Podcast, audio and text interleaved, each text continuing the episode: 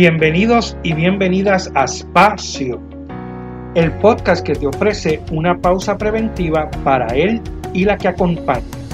Un spa para tu ser. Espacio para quienes atienden. Un compartir dotado de saberes, vivencias, estrategias para atendernos y así poder atender. Somos Melissa Matei y Rafael de la Torre. Somos Espacio. Un espacio para sanarnos. Hola, saludos. Bienvenidos y bienvenidas a nuestro nuevo episodio de Espacio. Agradecidos por la acogida que hemos tenido, los comentarios y el apoyo recibido.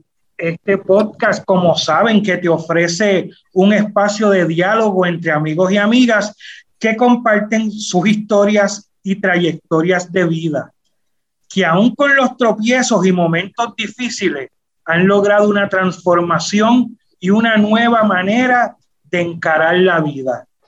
Soy Rafi de la Torre y junto a la amiga, colega y compañera Melissa Matei estaremos compartiendo sobre este tema. Saludos, Melissa. Saludos, Rafi. También saludo a nuestros seguidores y seguidoras que semana tras semana nos escuchan en este espacio que realizamos con mucho cariño y compromiso hacia nuestros oyentes, quienes también nos comentan y comparten sus experiencias de vida. Agradecemos a todos y todas por su apoyo.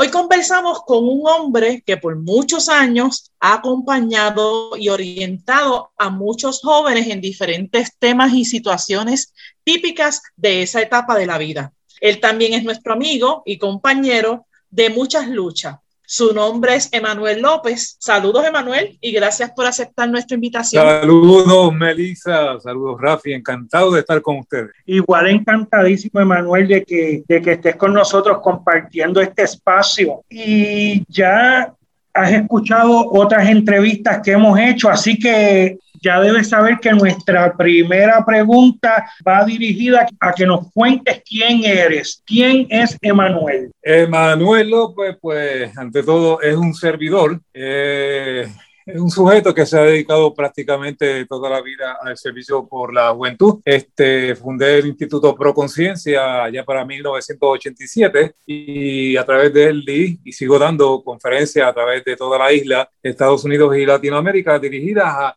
cómo promover que el ser humano sea mejor. Genial, genial.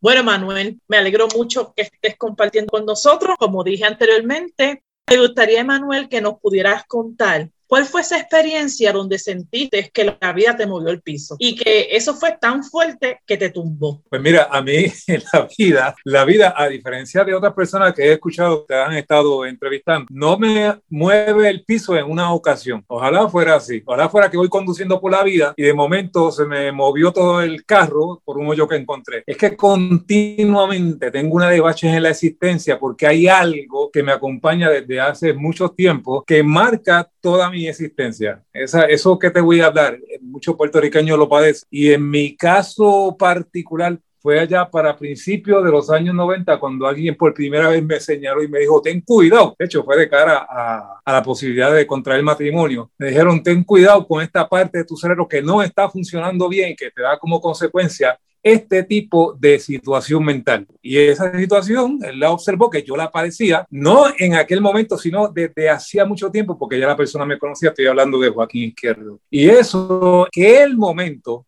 esa, esa situación mental que me acompaña en mi existencia, él le llamó neurosis, él le llamó neurosis.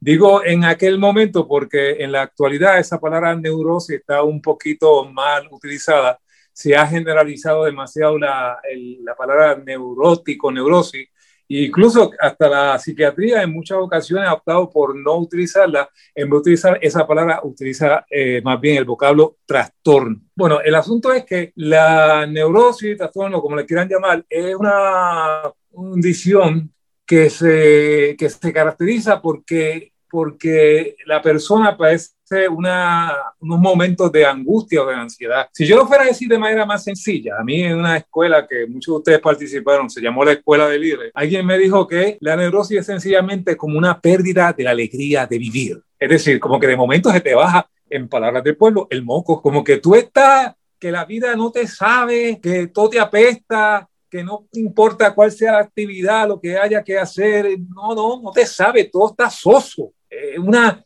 es una especie de, de, falta de alegría en la existencia. Esa es la neurosis. Eh, y esa neurosis, un término sumamente viejo, la, la palabra neurosis de, de allá del siglo XVIII, esa, esa, esa, esa condición de neurosis es un gran padecimiento porque, wow, no importa cuál sea la actividad, no, sea, no importa cuál sea la situación donde yo me encuentre, si esa cosa de momento se me mete dentro del cerebro, no me dan ganas de hacer nada, pero nada, cuando te digo nada, es nada. Me dan ganas de dormir y si hay que hacer algo, pues no quiero hacerlo o me parece que es aburrido. Y eso me empezó a preocupar fuertemente porque al perder la alegría de vivir, que es esencial, la alegría de vivir, de, de amanecer, de ver las flores, de caminar, ver pareja, en, encontrarte con la gente que tú quieres, con tu trabajo, si te es agradable. Nada de eso producía ningún tipo de emoción agradable. Al contrario, todo como que apestaba. Esa peste que produce la neurosis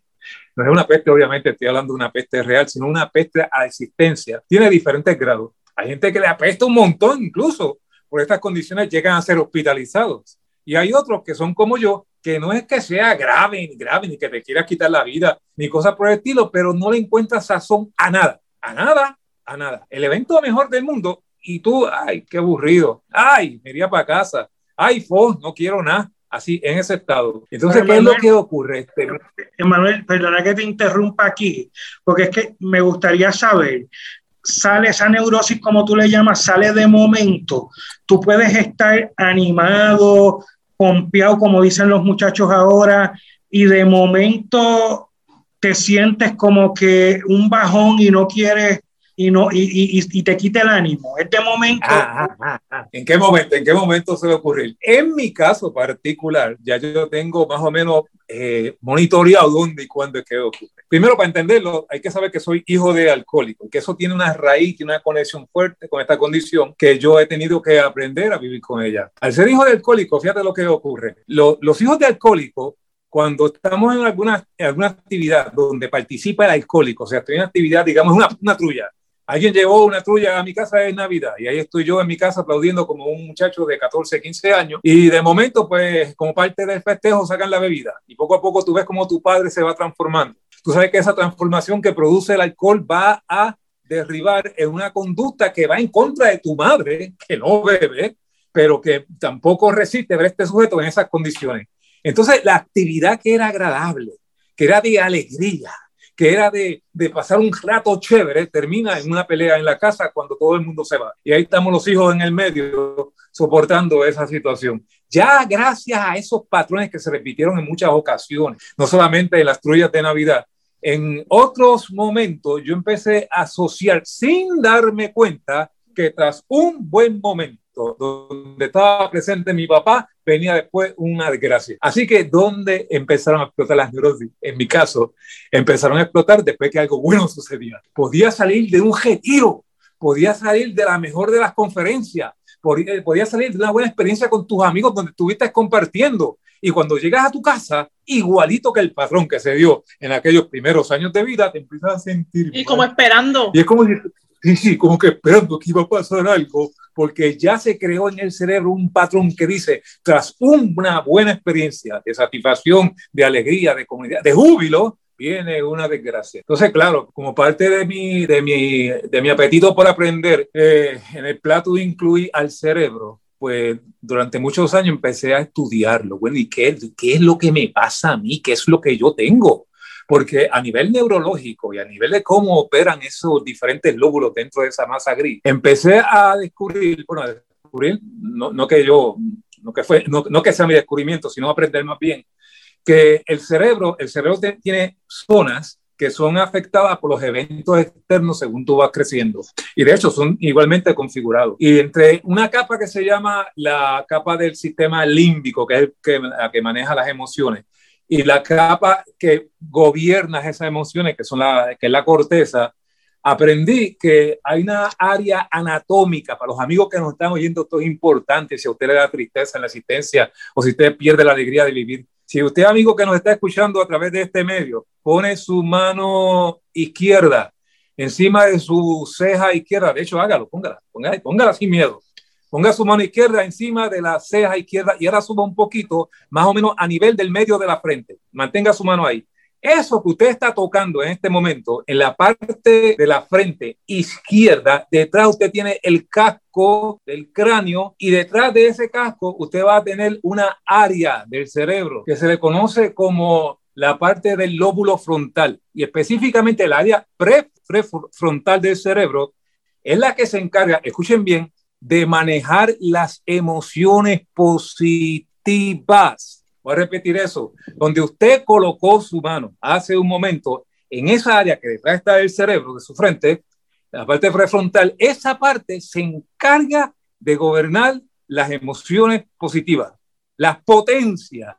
Así que sabiendo eso y sabiendo que existen emociones tanto positivas como negativas, por ejemplo, emociones eh, negativas podrían ser la de enojo, a mí me daba mucho, de hecho me parecía mucho a mi papá, que siempre andaba con ese carácter fuerte que se le quitaba cuando bebía, el, la irritación, el celo, la, la, melancolía, eso yo no lo quería en mi vida. Y cada vez que pasaba por uno de estos episodios, terminaba con coraje, terminaba irritable. Si mi esposa me hablaba, le respondía de mala gana porque estaba como alterado. Y empecé a aprender que lo que usted se acaba de tocar ahí en la frente, lo que ubica en el cerebro prefrontal, de ahí usted aprende a cómo manejarlo y cómo adiestrarlo, entre comillas, usted puede desarrollar una afinidad hacia la alegría. La alegría se puede potenciar desde esa área del cerebro. La gratitud, la serenidad, el sentirse orgulloso, el orgullo sano, y la satisfacción, entre otras tantas emociones. Así que yo quería eso. ¿Y qué fue lo que hice?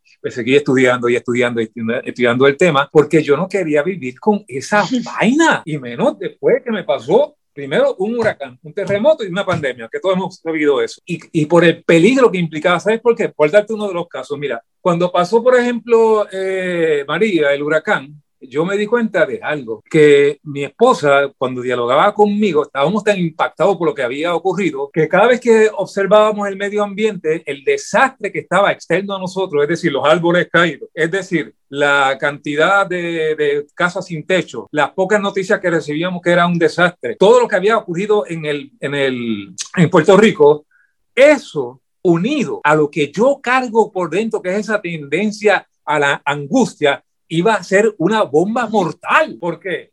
Ah, porque los pensamientos, y más si son pensamientos negativos, tienen una influencia sobre el estado emocional que te estoy tratando de describir asociado a la neurosis. Entonces empiezo a pensar, pero ven acá, ven acá, ven acá, ven acá, ven acá. ¿Qué yo puedo hacer? Porque si el mundo afuera se estremeció por un huracán, en el caso aquí de Puerto Rico, más yo cargo un mundo interior donde me, me suelo apagar. Si estas dos cosas se unen, aquí va a ocurrir un desastre. Así que mirando por la ventana, empecé a pensar qué se puede hacer. Le hice a mi esposa una propuesta que sería la primera propuesta que le pudiera ofrecer en esta noche como una, como una, algo que usted puede considerar si usted desea salir de esos estados oscuros y salir potenciando esa parte izquierda del cerebro para que piense eh, de manera más, para que su existencia sea más, más, más satisfactoria, más con, con júbilo. Y se trata de cómo yo logro entrenar a buscar la parte positiva de las cosas. Vamos a repetirlo otra vez para usted que está oyendo.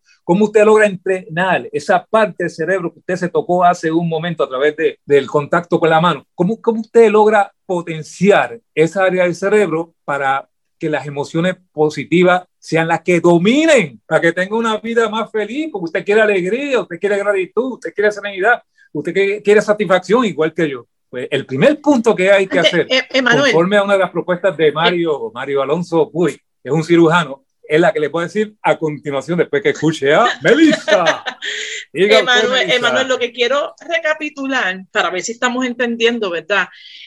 Tú estás queriendo decir, tú vas a hablar de tu experiencia específica, pero tú estás queriendo decir que cualquier condición eh, emocional que viene eh, de alguna situación eh, de cómo está alambrado nuestro cerebro y cómo, ¿verdad? cómo se maneja, puede, puede trabajarse haciendo un entrenamiento. ¿Te estoy entendiendo bien? O sea, si yo logro entrenar o puedo lograr trabajar esa área que, que, están afectando mis pensamientos y que está trayendo o que ha grabado una información de, de, de mi pasado, yo puedo lograr otro tipo de emoción, ¿verdad? Así como lograr lo negativo, puedo lograr lo otro. Isabel Lachlería, ¿y por qué te estoy eh, mencionando la, la, corteza prefrontal izquierda? Porque investigaciones han ilustrado, y escuche bien, que es altamente entrenable. Quiere decir que puede haber cambio cuando usted sigue una ruta que le enseñe a gobernar su conducta desde esa área del cerebro conforme a lo que usted quiere. Y usted quiere ser feliz. Y una de las cosas que lo puede ayudar a ser feliz en esa línea es que usted aprenda a ver la parte positiva de las cosas. Pero, lo que ocurre es que esto no se puede quedar allá en la teoría, la parte positiva de las cosas. Y cuando voy por ahí, lo primero que me fijo en lo que falta en vez de ver lo que ya se tiene. Pues precisamente eso fue lo que hicimos y acordamos mi esposa Lourdes y yo cuando el huracán María pasó por encima en esta isla. ¿Qué, ¿Qué, fue lo que decidimos? E invitamos a que cualquiera que lo pueda hacer lo haga, porque es un ejercicio bien sencillo, que es cuál. Le dije a Lourdes, oye Lourdes, si esta cosa de cosa negativa por todas partes continúa, aquí esto va a explotar bien feo. ¿Qué tal si para poder neutralizar y ayudarnos un poco a ver la vida de una manera distinta, en vez de estar hablando tanto de lo, el daño que nos hizo este huracán, todas las noches, como un ejercicio, contamos al menos 15, 15 en el ámbito cristiano, bendiciones que ocurrieron durante el día. Si alguien nos trajo algo, eso es una bendición. Si tuvimos para desayunar, eso es una bendición. Si vimos que los árboles empezaron a sacar florecita, eso es una bendición. Si alguien nos compartió un plato de comida, eso es una bendición. Y todas las noches empezamos a contar bendiciones. Oye, y de la huracán María hasta el día de hoy seguimos contando bendiciones. ¿Por qué? Porque estamos tratando, ¿qué es lo que estamos haciendo con eso? La parte prefrontal del cerebro la estamos entrenando, la estamos capacitando. Y mientras más tú repites la, la actividad, más se va, en neurociencia se llama mielimizando, es decir, más se va capacitando en repetir la carretera que te conduce a ese bienestar, la carretera neurológica. La segunda, vamos, otra más, otra más, otra más. Que la gente que nos está oyendo, que quiera salir de ese pesimismo que a veces se ve hasta en, en Navidad, te hablaba de la Navidad con mis padres, pero Dios mío, mira Puerto Rico lo que está pasando. Las Navidades aquí están apagadas. ¿Dónde está la alegría de ese tiempo? ¿Quiere usted volver a recuperar la alegría que tenemos como pueblo? Ah, pues entonces empieza a sonreír, eh, empieza a sonreír, pero entiéndalo bien, cuando usted sonríe, pero no, no esta sonrisa falsa, de, no, sonría, pero reírse de las cosas, reírse de la vida, reírse de las cosas sanas. Cuando eso ocurre, usted está activando la corteza prefrontal del cerebro. Usted está potenciando la alegría de vivir. Eso se ha demostrado en cantidad de estudios, inclusive los músculos que se mueven los músculos que se mueven, cada vez que tú emites una sonrisa. Así que si nos dedicamos a contar las cosas positivas que ocurrieron durante el día, en la noche, para que ese descanso sea lo mejor posible, y sonreímos, eso nos va a ayudar. Oye, esta es buenísima, es organizar la existencia. Si ustedes supieran que hoy, durante el día de hoy, yo sabía que tenía que hacer esta grabación ahora en la noche con ustedes y tenía 800 mil cosas que hacer y como que no me encontraba, como que no me encontraba, como que tengo que atender esto por la noche, pero no, no puedo atender estas otras cosas. Tomé un papel, tomé un lap, uno, dos, tres, cuatro, cinco, seis, siete. Estas son las cosas que tengo que hacer durante el día. La primera, hasta que no termine, ejecútala, ta, ta, ta, voluntad, disciplina. Cuando terminé las siete cosas u ocho que tenía que hacer, empecé a sentir como una alegría y una paz y una tranquilidad. Y esa tranquilidad me combate el estado neurótico. ¿Por qué? Porque siento que las cosas tienen un orden y la misma creación tiene un orden según la hizo Dios. Así que es bueno organizar la, la Y además, una que está... No, te iba a decir que además celebra cada cosa lograda como una bendición, ¿verdad? Como, como mencionabas anteriormente.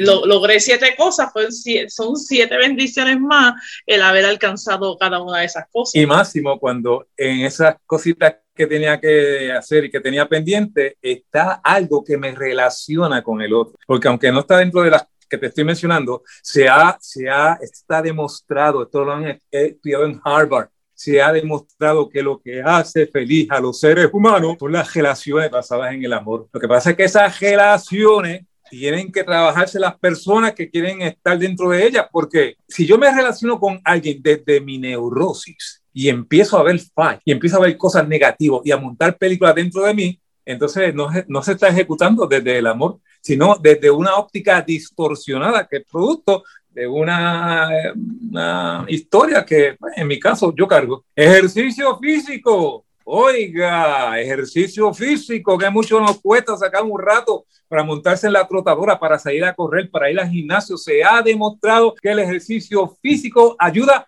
a la neurogénesis. ¿Y eso qué rayo es? A la creación o potenciación de neuronas que tenemos en el cerebro. Y si el ejercicio físico potencia neuronas dentro del área de la corteza prefrontal, usted va a manejar mejor las emociones. Sacar ese jadito ayuda en cantidad. La próxima a mí me encanta, porque es el inverso para mí de la cara que aprendí a tener por ser hijo de alcohólico que es tener sentido del humor. Hoy, el sentido del amor, de acuerdo al doctor Mario Alonso, que es un cirujano que habla de todas estas cosas que te estoy mencionando de manera magistral, este sentido del humor hace un cambio impresionante en la manera en que tú ves la vida, cuando no te lo echas a pecho, cuando tratas de encontrarle la parte graciosa a lo que está ocurriendo, cuando en vez de sofocarte irritarte porque algo no sale como tú quieres, darle ese sentido de humor que se conecta a la que estuvimos hablando hace un momento, que era cuál, la de sonreír, la de gozarte la existencia, la de me salió mal, pues es un fracaso, es una forma de ver el, éxito invertido, ¿no? para adelante. Eh, cuando eso se hace, poco a poco toda esa corteza prefrontal en términos neurológicos va floreciendo y eso tiene efectos directos sobre las emociones, especialmente, aunque no entremos en ello, en la parte del sistema límbico, un área muy específica conocida como la amígdala, que es la reguladora de esos estados emocionales. Y por último, pero no menos importante, esta a mí es la que me está ahora mismo rompiendo el coco, la que me tiene muy, muy, muy disciplinado, tratar de hacerlo lo más posible sin fallar, es cultivar la vida interior de la manera en que usted mejor entienda. Yo, Emanuel, la que estoy últimamente como inclinado, como que estoy, eh, como que me está dando resultado, como que me resulta propia para este tiempo donde hay tanta información, tanto ruido, tanto chat, tanta propuesta de Facebook, de Instagram, de mil cosas que no nos dejan quietos todo el día con tanto estímulo visual y auditivo. A mí la que me está resultando muy buena, buena, buena para cultivar el interior es el silencio. Vamos a repetirlo. Silencio. Sacar un espacio para estar callado. Melissa, Rafi, yo estoy tratando todos los días de sentarme, vamos, no todos los días, cinco días a la semana, ahora sí, de sentarme media horita, dale, media horita, de, de, de quedarme quieto en el sillón, de no, no, no pensar y bueno, no, perdón, no, es no pensar porque el pensamiento siempre está ahí, pero, pero no ponerle tanta atención al pensamiento, sino tratar de saborearme el silencio, lo que el silencio tiene que decirme. ¿Tú sabes la chulería de eso? ¿Sabes la chulería de eso? La chulería de eso es que hace poco un diácono de nombre Rojas nos estaba explicando de una manera magistral de cómo si uno estuvo en el pensamiento de Dios y Dios ha estado desde siempre, pues quiere decir que mi existencia no comenzó cuando yo nací, hay algo dentro de mí que está conectado con esa divinidad, que todo este ruido que se metió en mi cabeza por la manera en que yo crecí, por la cultura que, que, es parte de, mi entorno de, vivir, eh, todo ese ruido de lo que sé, de lo que me preocupa, de lo, todo ese ruido está cada vez que yo cierro los ojos. Y lo puedo ver claritito. De hecho, lo que nos están viendo, trate un día de cerrar los ojos no se trata de opacar los pensamientos, sino simplemente obsérvelo. Dios mío, qué mucho ruido hacen. Es impresionante. Y los ruidos, por lo regular, van en dos direcciones. Dirección número uno, número uno, el futuro. ¿Qué voy a hacer? Ponte a mirar los pensamientos para que tú veas que están pendientes de lo que voy a hacer mañana, lo que voy a hacer pasado, lo que me toca hacer pronto. Está por allá el pensamiento. No está aquí, ahora, cruzándose lo que hay. No, no. O está metido en el pasado diantre, ves que yo tenía que hacer esto y no lo hice. ¡Wow! Me acuerdo de aquella ocasión donde sucedió esto. Men, aquel lugar donde estuve, todo ese tipo de, de, de, pensamiento empieza a surgir. Y lo lindo es que también surgen los pensamientos que a través de la historia fueron configurándote como persona. Pensamientos, por ejemplo, como los de mi, de alguien cercano a, mi, persona, cuando era pequeño, que me decía, tú eres bruto, parece, Pensamientos que te dicen que tú eres bruto, que son los mismos pensamientos que aparecen cuando tú haces algo mal. O pensamientos que te dicen tú eres inteligente, que esa es mi madre diciéndome de chiquito, que eran los pensamientos y son los pensamientos que aparecen cuando tú haces las cosas bien. Pero esta controversia entre si soy inteligente o soy bruto o quién rayo soy yo, donde único la estoy descubriendo es en el silencio. Es una riqueza que yo no te la puedo explicar. Es algo que empiezas a ver más allá cuando esa como le llamaba mi profesora de psicología, cuando esa loca de la casa se empieza a, a callar, como le dicen a la gente del pueblo, la loca, la loca, de la casa, tú empiezas a entrar en contacto con algo que, que, que te llena. Y saben lo lindo, eh, Melissa y, y Raf, que también te abre un espacio para que puedas escuchar la voz de Dios, porque está muy bien que oremos y, la forma de expresarlo con el verbo maravilloso, claro, Dios no lo mandó que hicieran, pero también qué lindo es poder de vez en cuando acallarse para escuchar qué es lo que Dios tiene que decirme. Y cuando eso se da, wow, las emociones que empiezan a brotar del ser son una cosa que te llenan de serenidad, de júbilo, y júbilo fundamental. Manuel, eh, eh, en encantadísimo de escuchar toda esta sabiduría que nos has traído hoy. Y, fíjate que dentro de las cosas que nosotros, que nosotros buscamos es ver qué elementos, qué herramientas tenemos disponibles, tanto exterior como en el interior de uno, para poder sobrellevar estas situaciones que la vida nos trae. Y fíjate que yo quiero resaltar cosas que tú has dicho. Primero, el, el buscar aprender, ¿verdad? Eh, eh, estudiar, el, buscar la información, si algo me interesa, si algo me preocupa, si algo me está haciendo daño, pues yo quiero aprender sobre eso, buscar esa información. Entonces, en ese proceso tú descubres que ver las cosas desde lo positivo ayuda, ayuda en tu vida y ayuda a nivel fisiológico en el cerebro, en, en, ¿verdad? en tus músculos. Así que ya el, el hecho de pensar en positivo, mirar las cosas en positivo, pues ya hay un cambio eh, que surge desde el cerebro. Sonreír, ir a la vida interior, hacer silencio. Esas son cosas que tú has estado haciendo, que estás trabajando, que, la, que las estás tratando de lograr para poder continuar, ¿verdad? Con las situaciones de la vida, porque tú desde el principio nos dijiste, esa neurosis como tú le llamas, está ahí, no se ha ido, surge en algún momento, pero ya tú tienes, ya tú has descubierto cuáles son esas, esas herramientas eh, que, que tienes para poder trabajarlo y para no estancar y no quedarte eh, como una víctima ahí de que todo me, me va mal o, o la vida me, no me quiere. Así que me ha gustado cómo nos has llevado ¿verdad? A ver esas herramientas que tú has utilizado. Yo me identifico, me he identificado mucho con, con lo que has dicho, ¿verdad? Y nos ayuda mucho y yo espero que ayude también a, a, mucha gente que nos esté escuchando. Rafi, yo quería, es verdad, también resaltar algunas cosas que Manuel dijo eh, que coinciden con lo que otras de nuestras entrevistadas estuvieron diciendo, ¿verdad? Como es el asunto del el ejercicio, del sentido del humor, ¿verdad? Que lo que acabas de mencionar, del sonreír y todo lo que eso envuelve. Y otra con la que me identifico yo, ¿verdad? Y que la quiero resaltar, que es el asunto de las relaciones, ¿verdad? Yo contaba y, y resalto que si no fuera por la gente que está a mi alrededor, hay un sinnúmero de cosas que yo ni hubiese sobrellevado, pero más que nada ni siquiera hubiese eh, descubierto. Y entonces hoy, en esta entrevista, más que una entrevista, yo me siento en una clase magistral, ¿verdad? Y Manuel nos ha dado un curso. Eh, eh, cuando habló de silencio, dije, Rafi, no te lo cojas tan en serio, porque Rafi estaba tan, tan callado que yo dije, no es hoy que va a hacer silencio, Rafi.